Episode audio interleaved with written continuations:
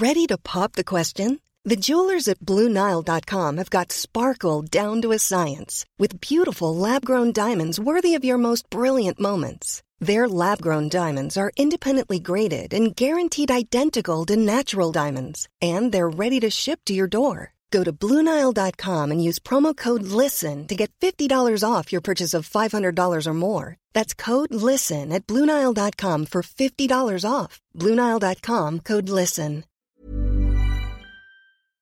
Salut, c'est Mimi Hegel. Dans la vie, je suis créatrice de contenu indépendante sur Internet. Vous pouvez me retrouver sur Twitch, sur Instagram, sur Twitter et sur Patreon sous le même hâte, à savoir MYMYHGL.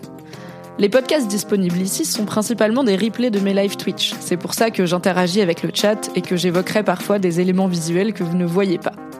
Merci de soutenir mon travail et bonne écoute. Oh my god, Internet, ça va ou quoi? C'est quoi le problème? Je suis un peu zinzou Ceux qui savent savent, j'ai besoin de contexte. J'espère que vous êtes ready pour la dingue. Pas la peine d'être désagréable. Et y a pas de naninana, non. N'hésitez pas à vous abonner.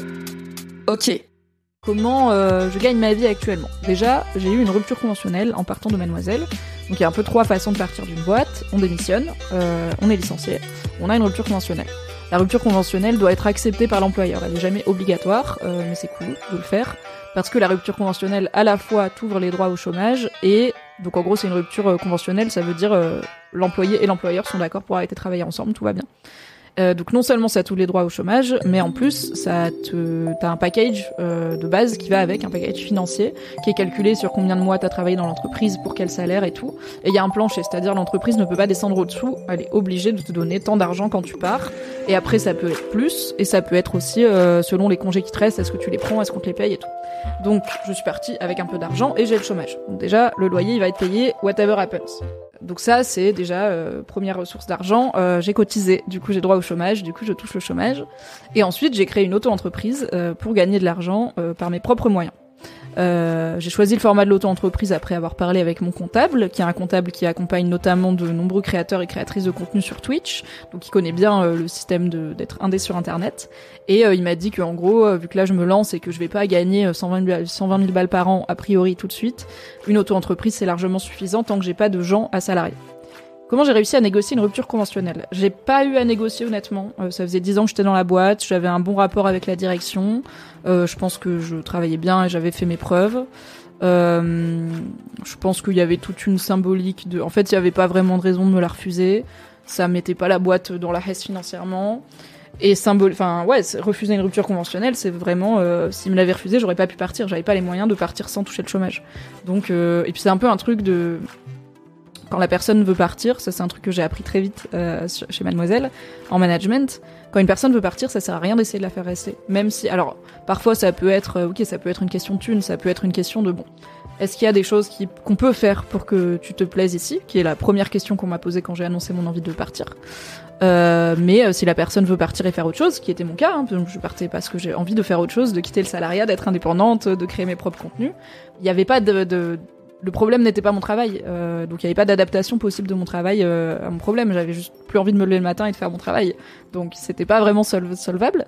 Euh, une fois que tu sais ça, il n'y a pas vraiment d'intérêt à forcer la personne à rester puisque elle veut plus faire son travail, donc a priori ça va pas être le meilleur élément de ton équipe, même si elle y met du sien et tout. Et d'autant plus dans un poste à responsabilité euh, comme le mien, celui de rédac chef de Mademoiselle, qui doit porter une équipe, qui doit porter un média, qui doit porter une vision édito, bah il faut une personne qui a envie de le faire quoi, le job. Donc donc c'était pas une négo, la rupture conventionnelle, ça s'est très bien passé, euh, je l'ai eu euh, tout de suite et c'était cool et rassurant et, euh, voilà. Il n'y avait pas de raison de m'empêcher de voler de mes propres ailes. Et voilà, ça allait pas couler la boîte cette somme, donc finalement, pourquoi dire non? Ça fait partie des raisons pour lesquelles je suis très contente. quand je dis on s'est séparés en très bons termes avec Mademoiselle, c'est le cas. Et bah, c'est en partie parce que voilà, c'était c'était facile pour moi d'avoir la rupture conventionnelle dont j'avais besoin.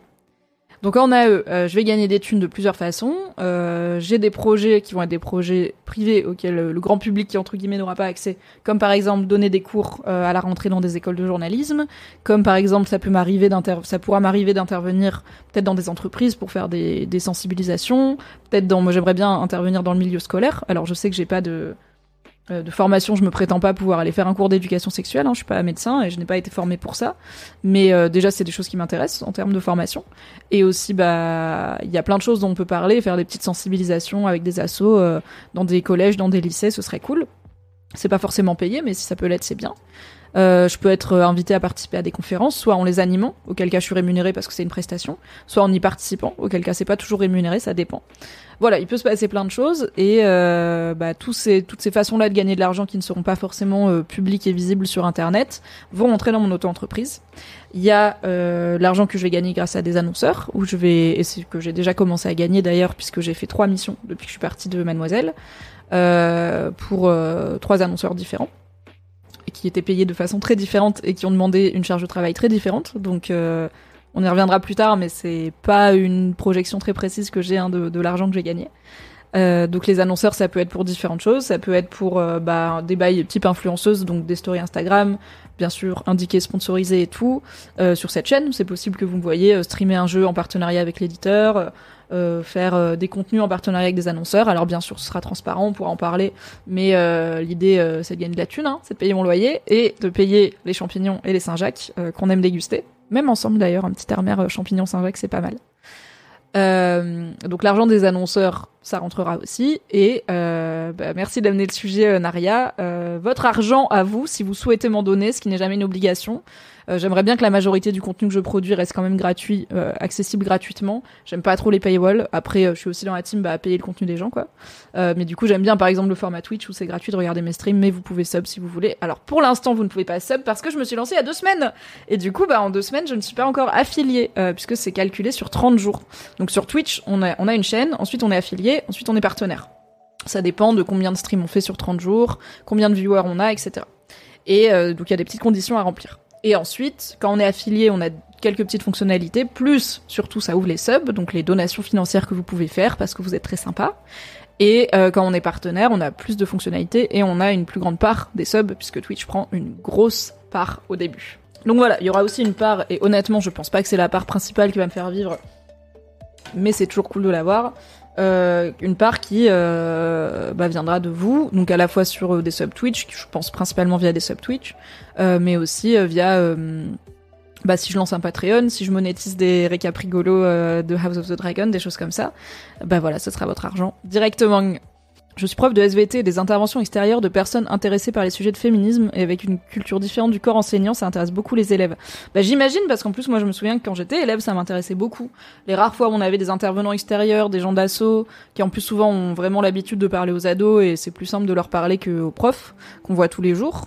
Euh, c'était vraiment cool. Donc euh, ça fait partie de mes projets. Alors peut-être pas 2022 mais 2023 parce qu'il y a pas mal de choses à lancer là à la rentrée. Euh, de voir comment on fait ça et puis je vous en parlerai du coup si ça se fait. Mais c'est trop cool. Donc voilà, ça c'est un petit éventail de mes différentes façons de gagner de l'argent, plus la, je dirais la monétisation directe de certains contenus l'argent que je vais gagner via des missions privées, euh, l'argent que je vais gagner en faisant sponsoriser des choses publiques comme euh, des stories, des live Twitch, etc. Et l'argent euh, des abonnés, l'argent de la commu. Donc le vôtre quand vous pourrez me le donner. Voilà, si vous pouvez c'est cool, si vous pouvez pas c'est pas grave. Vraiment ne vous ruinez pas pour me soutenir, mais si vous le souhaitez, ça fait toujours plaisir. Et donc comment j'ai budgétisé tout ça? La réalité c'est que je l'ai pas vraiment budgétisé. C'est aussi pour ça que c'était très important que j'ai une euh, rupture conventionnelle et euh, le chômage parce que je n'avais aucune idée de combien d'argent j'allais pouvoir gagner. Euh, je connais plusieurs personnes qui ont un parcours similaire, qui sont parties du salariat et notamment de Mademoiselle euh, pour gagner leur vie en indépendant, comme par exemple Camille Lorente, euh, qui est créatrice de contenu et comédienne de stand-up, Marie Kigaille, qui est streameuse et productrice, Fabrice Florent, qui est partie de Mademoiselle, qui l'a fait fonder quand même pour devenir maintenant bah, créateur de contenu et notamment de podcast à plein temps. Et tous ces gens euh, qui font des trucs assez similaires à ce que moi je m'imaginais faire, gagnent leur vie. Donc déjà c'est rassurant. Et me disait, et bien sûr Fibre Tigre qui vit de, bah, du jeu de rôle, du, du stream et de d'écrire et de raconter des histoires, euh, qui est en vrai un très bon coach à avoir dans sa vie. Euh, J'ai beaucoup de chance d'avoir Fibre parce que c'est un bon mentor et à chaque fois que je le vois je suis boostée parce qu'il me dit tu vas tout déchirer, tu vas être une star. Et moi je suis là si tu le dis, c'est que c'est sûrement vrai, tu t'y connais, je sais pas. Et c'est quand même hyper euh, boostant. Et je pense qu'il le pense quand il le dit. Euh, donc, euh, donc voilà, je connais beaucoup de gens qui vivent comme j'aimerais vivre et qui en vivent, donc c'est cool. Et qui ont un rythme de vie qui me paraît correspondre à mes attentes, à savoir que euh, j'en avais marre du salariat, mais j'en ai pas marre du travail. Euh, j'aime bien créer des trucs, j'aime bien euh, parler aux gens, euh, j'aime bien jacasser dans des micros. J'ai pas envie de rien foutre toute ma vie. J'ai envie de faire des trucs, juste j'ai envie de les faire à mon rythme, à ma façon. Euh, le côté un peu rigide d'un job de bureau, tout simplement, ne me plaisait plus. Et le fait de voler de mes propres ailes et passer de ça me fait beaucoup trop peur à ok, je pense que je peux le faire. Mais j'ai pas du tout budgétisé ma vie. Je me suis juste dit, ok, ça a l'air d'être euh, possible d'en vivre. J'avais aucune idée de combien j'allais pouvoir gagner. J'arrivais pas à monétiser. Euh, et en fait, je pense que j'ai eu raison dans le sens, enfin, que même si j'avais essayé, je serais probablement tombé pas mal à côté. Euh, dans le sens où là, voilà, je vous ai dit, j'ai fait trois missions depuis que je suis partie de chez Mad pour trois clients différents qui m'ont demandé du, qui étaient des contenus différents avec un, une implication différente et tout. Il y en a une qui a été payée quelques centaines d'euros, une quelques milliers et une à cinq chiffres donc euh, ça donne confiance. Euh, mais c'est pour vous dire, c'est compliqué en fait selon l'annonceur combien il a d'argent, euh, selon mon agent comment il négocie, selon moi à quel point j'ai envie de faire le projet, selon des choses qui peuvent se rajouter aussi. Bah ça fait des variations énormes en termes de combien t'es payé pour un travail qui peut être similaire. Je pense que la même mission que j'ai fait à 5 chiffres, je peux la faire demain pour une asso pour 400 balles quoi. Donc donc c'est compliqué à chiffrer. Euh, mais l'idée, c'est que voilà, je devrais avoir assez pour payer mon loyer, euh, manger des champignons, créer des projets, commencer à injecter bah, cet argent pas seulement dans ma vie bien sûr, mais dans la boîte, d'en faire grandir mon activité, ce qui peut vouloir dire acheter du matos. Donc, euh, donc cet argent va aussi faire grandir bien sûr l'entreprise et pas seulement me payer des coûts au bar, mais l'idée c'est de pouvoir payer mon loyer et des coûts au bar avant tout. Je suis en train de réfléchir à quoi faire de ma vie car ma santé me permet pas de bosser durablement hors de chez moi mais j'ai pas envie de pas bosser. Bah ouais je comprends pas ma unicorn en vrai moi je, trouve une forme, notre very gauche of me mais euh, c'est une vanne je sais. Euh, je trouve une forme d'accomplissement dans le travail, d'en créer des trucs, en plus j'ai un travail qui est plaisant, euh, qui est créatif, j'ai du feedback, enfin c'est quand même hyper hyper boostant quoi. j'ai de la chance, j'ai ce privilège de ne pas avoir un travail pénible et de pouvoir vivre de trucs que j'aime faire sans que ça me dégoûte de les faire pour l'instant. Donc ouais, euh, ouais, je sais Pyram, si je fais plusieurs projets à 5 chiffres, le plafond du statut d'auto-entrepreneur va vite être atteint. Bon, alors on espère, on croise les doigts, euh, brûler de la sauge si vous y croyez, mais euh, mon, mon agent m'a quand même, euh, mon agence m'a quand même dit, euh, bon, euh, c'est exceptionnel pour toi, c'est exceptionnel pour nous, il va pas y avoir ça tous les quatre matins, te dis pas, ok, je vais gagner tant par mois parce que c'est quand même une grosse somme et c'est une grosse OP quoi, c'est pas tous les jours. Mais moi ça me va bien, j'en fais 3-4 par an. Et souvent, bah, il y a aussi les trucs de comment tu choisis tes annonceurs, donc il y a les annonceurs éthiques qui sont alignés avec tes valeurs et tout, c'est trop bien, et généralement il y a les annonceurs qui ont de la thune. Donc tu peux faire une petite OP avec un annonceur éthique à pas cher parce que ça te fait, c'est important pour toi. moi aussi, Lucie, j'adore dire mon agent, c'est très chic. Euh, bon, on se fait des visios euh, comme tout le monde en, disant des bêtises, mais c'est très chic. Donc tu vas avoir les annonceurs éthiques avec qui tu vas peut-être faire des OP pour pas beaucoup d'argent, mais parce que c'est important. Et tu vas avoir les annonceurs qui ont beaucoup d'argent, mais qui partagent pas forcément 100% de tes valeurs. Euh, ou du coup, euh, bah, cet enfin, pour moi la logique c'est l'un finance l'autre quoi. Gagner cinq chiffres d'un côté pour pouvoir faire une OP un peu un peu moins bien payée ou bosser pro bono de l'autre côté pour des assos ou des choses comme ça. Donc écoutez, euh, chacun trouve midi à sa porte. C'est compliqué de toute façon dans un monde capitaliste d'être aligné à 100% avec ses valeurs, vous le savez. Mais euh, pour l'instant, on s'en sort, ça va. J'ai pas eu à bosser pour euh, des boîtes qui sont vraiment heurtent mes valeurs, mais en même temps, j'ai fait trois OP. Donc, on a le temps de voir venir. Voilà, j'ai pas budgétisé. J'espère que ça va bien se passer. Pour l'instant, ça commence bien, c'est cool. j'ai un comptable, car sachez que j'ai une phobie administrative ultra vénère. Donc euh, c'est aussi une des choses qui fait que j'ai mis très longtemps à me lancer en indé. Euh, bon déjà parce que j'aimais bien mon travail et aussi parce que j'avais pas forcément d'idée de quoi faire en indé et aussi parce que je me disais mais de toute façon je pourrais pas y arriver parce que j'ai une phobie administrative genre les papiers ça me met dans un état de palpitation de stress c'est vraiment horrible. Et en fait, euh, j'ai fini par comprendre que, alors déjà, j'ai bossé un peu dessus avec ma thérapeute, euh, j'ai euh, donc ma psy. Euh, on a, bon, on n'a pas creusé en mode mais d'où ça vous vient? C'était plus genre ok, comment arrêter de paniquer, faire les choses étape par étape, arrêter de se faire une montagne, de juste cliquer sur un mail et cliquer sur un lien et en fait c'est bon. car c'est ça qui me, ça peut vraiment être ça qui me paralyse. Hein. Et, euh, et aussi, je me suis rendu compte que dans la vie, quand je sais pas faire un truc, bah je paye quelqu'un pour le faire. Par exemple, quand mon chauffe-eau il pète, bah je, y a un plombier qui vient. et quand je ne sais pas cuisiner des ramen, j'en achète. Du coup, j'ai pris, j'ai un comptable tout simplement qui m'aide à faire. alors les factures et tout, j'ai appris, c'est bon. J'ai un outil de banque en ligne. Alors ceci n'est pas sponsor qui s'appelle Conto. Il y a pas mal de pubs dans le métro à Paris en ce moment. Je pense que beaucoup de gens sont lancés en indé avec le Covid. Euh, qui est une banque pro en ligne euh, qui permet du coup de faire des c'est hyper intuitif euh, l'appli marche très bien. On peut faire ses factures directement dessus donc ça c'est cool. Les factures je sais faire c'est facile. Mais euh, bah là par exemple il va falloir que je déclare mes cotisations URSAF je vais demander à mon comptable de m'accompagner pour la première fois parce que j'ai peur de mal le faire. Et pour info l'URSAF prend 22% je crois de ce que je gagne. Donc voilà les sous que je gagne ne vont pas à 100% dans ma poche puisque ce serait du détournement de fonds finalement. Je cotise voilà mais je suis de gauche donc ça ne me dérange When you're ready to pop the question, the last thing you want to do is second guess the ring. At Bluenile.com, you can design a one-of-a-kind ring with the ease and convenience of shopping online. Choose your diamond and setting. When you find the one, you'll get it delivered right to your door. Go to Bluenile.com and use promo code LISTEN to get $50 off your purchase of $500 or more. That's code LISTEN at Bluenile.com for $50 off your purchase. Bluenile.com code LISTEN. Meilleure raison d'être riche, payer des gens pour faire bien les choses que tu connais pas ou sais pas faire. Mais de ouf, hein, franchement. Euh... Il faut pas avoir honte de. Alors, je pense que ça venait aussi d'une peur de demander de l'aide, hein, d'un problème avec la vulnérabilité. Du coup, euh, c'est aussi là-dessus que le travail avec ma thérapeute a bien aidé, c'est que je n'ai plus honte de demander de l'aide et de dire je ne sais pas.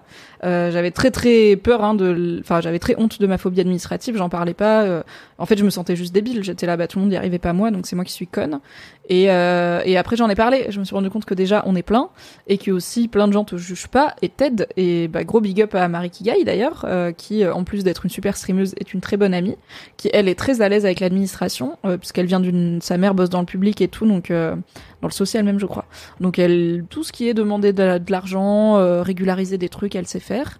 Et c'est aussi pour ça que c'est une bonne chef de projet, une bonne productrice. Et du coup, elle m'a beaucoup aidé et accompagné sans le moindre jugement là-dessus. Je sais que Lucie, tu t'étais proposé de le faire aussi pour une amie commune qui avait du mal avec les papiers et puis qu'on peut payer des gens pour s'en occuper. Voilà, tout simplement. Et en fait, la première fois que j'ai, donc là j'ai un comptable, avant j'en avais une autre, mais qui était moins adaptée à ce que je fais maintenant, donc euh, j'en ai changé. Et ma précédente, euh, je l'avais appelée la première fois, euh, j'étais en palpitation, et je lui ai dit voilà tout ce que je pense que j'ai merdé, toutes les déclarations où je pense que je suis pas en règle, tous les machins, et je sais pas comment régler ça, et je sais pas comment le corriger, j'ai trop peur que un jour les impôts viennent me chercher et tout. Et elle était là, ok, is ok, je vous envoie un mail avec tous les papiers dont j'ai besoin vous me dites, ça s'appelle de l'assistance administrative aux particuliers. On fait ça, beaucoup de comptables font ça. Et croyez-moi, vous n'êtes pas le pire cas que j'ai vu, donc tout va bien. Et c'était genre... En vrai, un truc dont t'as pas parlé pendant genre 25 ans de ta vie ou 27 ans de ta vie parce que tu te sentais nulle et honteuse et t'avais trop peur que ça ait des conséquences graves, t'as juste quelqu'un dont c'est le métier qui dit Is je vais réparer. Et t'es là. Ça m'a même pas coûté très cher, ça m'a coûté quelques centaines d'euros, putain. Et eh, le stress qu'on emmagasine, hein. Le stress. Euh, si, je vais faire euh, la demande d'ACRE pour payer moins l'URSSAF, tout à fait. Mais guess what, j'ai une phobie administrative, donc je vais demander à mon comptable de le faire. Donc ça me coûte un peu de sous, euh, mais au moins je suis sûre que c'est bien fait. Et bah il y a des trucs que littéralement j'arrive pas à faire. Donc si je demande pas à mon comptable de le faire et que je le paye pas pour le faire, je vais pas le faire moi. Ah ouais, à chaque fois que je suis sur, je suis sur un des streams de Marie, je prends des notes, elle nous apprend trop de choses. Bah bien sûr, c'est Marie, c'est la best. Je flippe, alors je trie bien et je fais tout tout de suite pour pas être débordée. Alors en vrai, maintenant, j'essaye de faire ça. C'est-à-dire que je reçois un mail, je l'ouvre, je clique. Euh, là, par exemple, tout à l'heure, j'ai reçu un contrat. Euh, vous savez, les contrats électroniques, là, DocuSign, euh, qui est un contrat que j'ai déjà lu et validé en PDF. Donc, en gros, j'ai juste à relire que c'est les mêmes choses et, et, et, et paraffé et signé sur mon téléphone, quoi. J'ai pu le faire sur mon téléphone en regardant le final de Better Call Saul, sorti aujourd'hui. Très bon épisode.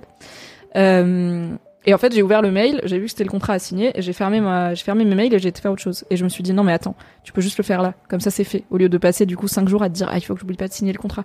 Et du coup j'ai rouvert mes mails et j'ai fait tac tac tac et je l'avais signé. Donc euh, j'apprends aussi de pas à pas euh, laisser traîner parce qu'en fait ça crée des montagnes d'angoisse et de culpabilité euh, pour pas grand chose. À quel point quitter la salariée à vie ça impacte ton niveau de vie global? Bah écoutez, pour l'instant ça va, mais parce que voilà, ça fait quelques mois, j'ai le chômage, j'ai gagné des sous.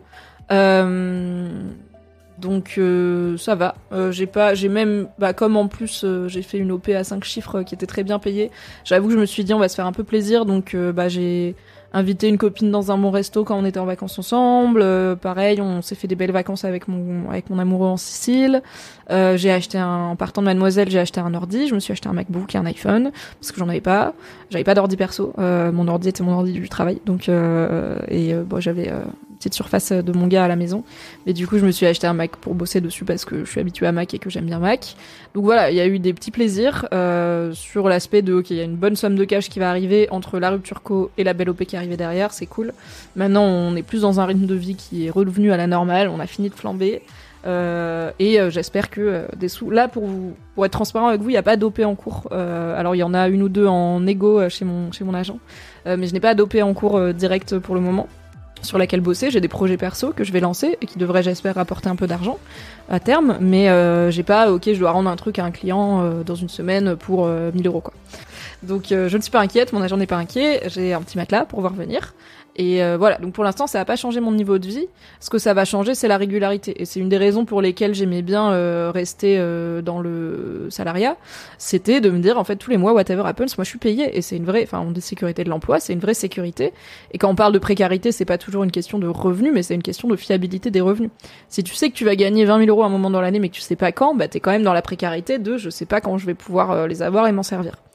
Donc l'idée, ça va être aussi de d'essayer d'avoir euh, des OP réguliers et des clients réguliers avec lesquels on peut travailler plusieurs fois par an ou avec lesquels on peut travailler tous les ans. Bah, euh, euh, par exemple, là, je donne des cours à la rentrée. J'ai déjà donné des cours l'année dernière. Si ça se passe bien, je redonnerai des cours l'année prochaine. Ça, ça fait une rentrée d'argent régulière. Parce que si demain, il y a de nouveau un confinement ou whatever, euh, pour rappel, on en avait parlé à l'époque, confinement 1, en 10 jours, mademoiselle a perdu 100 000 balles d'OP euh, qui devait rentrer.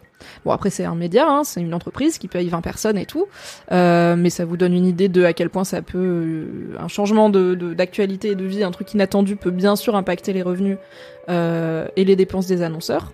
Donc euh, c'est pour ça aussi que j'ai envie de pas mettre tous mes œufs dans le même panier, de pas me dire je vais dépendre que d'un métier public, euh, c'est-à-dire que de votre argent et que d'Instagram et de Twitch. C'est pour ça que je fais aussi bah, des cours, que je peux envisager de faire des livres, voilà, de faire des choses privées.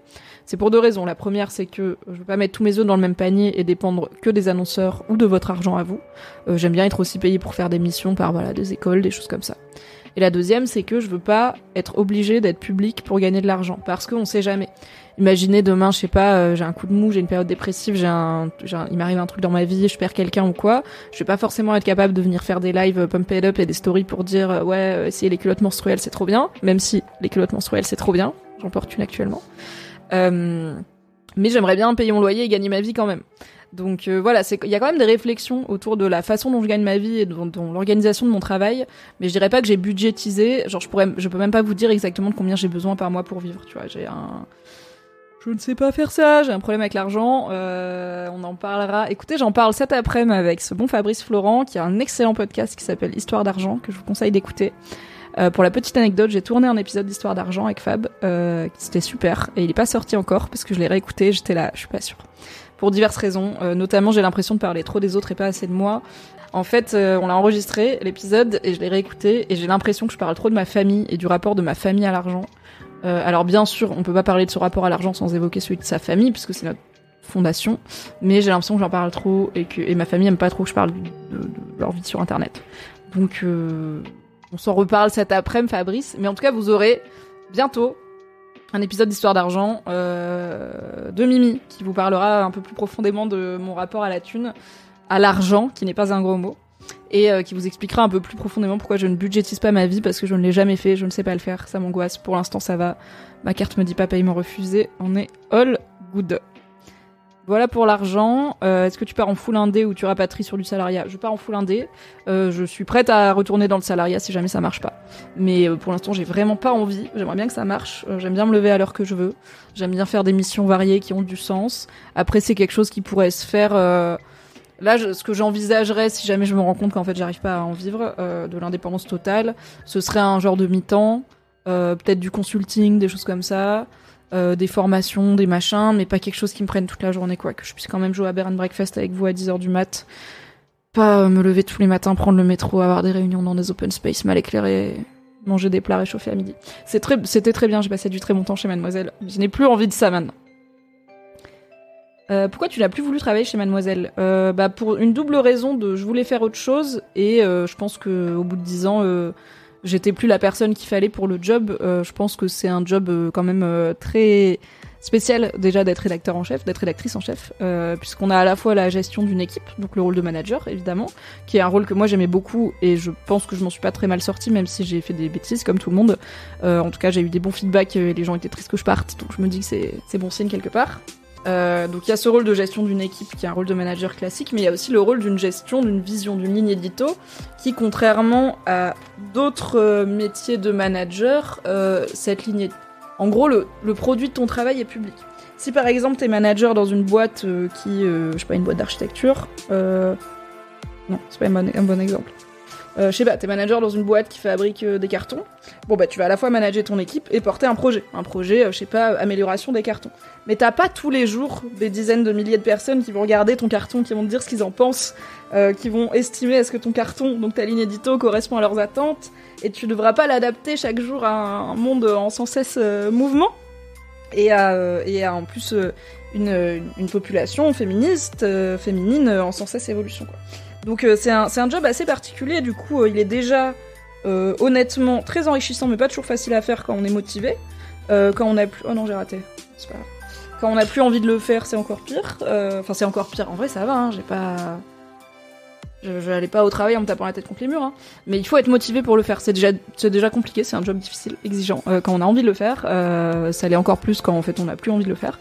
Donc, et puis on le fait pas bien. Et je pense que j'aurais pas été la bonne personne pour porter un magazine féminin et féministe français en 2022, 2023 et dans les années à venir, euh, dans un contexte sociétal qui est marqué par euh, la guerre, le Covid, la crise climatique, euh, la montée des extrêmes et une inquiétude généralisée, une angoisse généralisée. En plus, le lectorat de Mademoiselle est relativement jeune, hein, c'est des vingtenaires, trentenaires, donc on est bien dans cette génération du seum.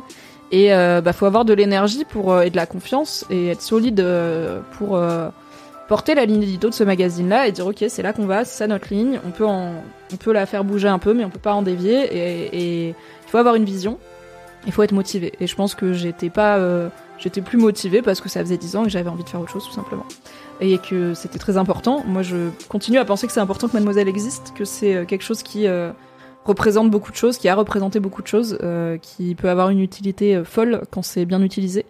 Et euh, bah c'était c'est important que Mademoiselle ait euh, la meilleure équipe et la meilleure rédac chef et une personne motivée pour être rédac chef. Donc euh, c'est pour ça que je suis partie de Mademoiselle. Et aussi parce que j'avais envie de faire autre chose de ma vie et de ne plus être salariée. Mais ça, j'en avais parlé dans mon premier live, je crois, mais tout de suite, dès le début de ma vie de salariée, j'ai- au bout de, je sais pas, six mois, un an, j'étais là. Ah, c'est comme ça tout le temps en fait, jusqu'à la fin de la vie, quoi. Ok, donc par rapport à bon quoi, on était étudiante euh, au collège, au lycée, où on avait toujours des nouvelles étapes, on avait toujours des nouveaux rythmes, et puis on avait des vacances. Euh, ça va être ça toute la vie, 5 jours par semaine, euh, 47 semaines par an, Hmm, c'est beaucoup. Euh, du coup, j'avais toujours su que je, je, voudrais au moins avoir une période de chômage après Mademoiselle pour me poser. Et au final, bah, cette période de chômage s'est transformée en indépendance, puisque inspirée aussi par les indés autour de moi, eh bien, je me suis dit, let's go Disons que c'est pas le chômage, c'est la suite qui commence. Et puis, comme je vous ai dit, bah, au pire, je repartirai dans le salarié, quoi. Merci d'avoir écouté cet épisode. Pour soutenir le podcast, pensez à lui mettre 5 étoiles et un gentil commentaire sur votre appli préférée. Si vous voulez encore plus de Mimi dans vos oreilles, vous pouvez retrouver mes débriefs de séries sur le flux Mimi Hegel débrief les séries, tout simplement. M'écouter avec la créatrice de contenu Marie Kigai chaque mardi dans le podcast BFF et me retrouver tous les dimanches en compagnie de Fabrice Florent dans notre podcast cinéma Le Film Club. Tous les liens sont dans la description. Merci à Valentin Nortier pour le générique et à Pop Music Production pour le montage. Et très belle journée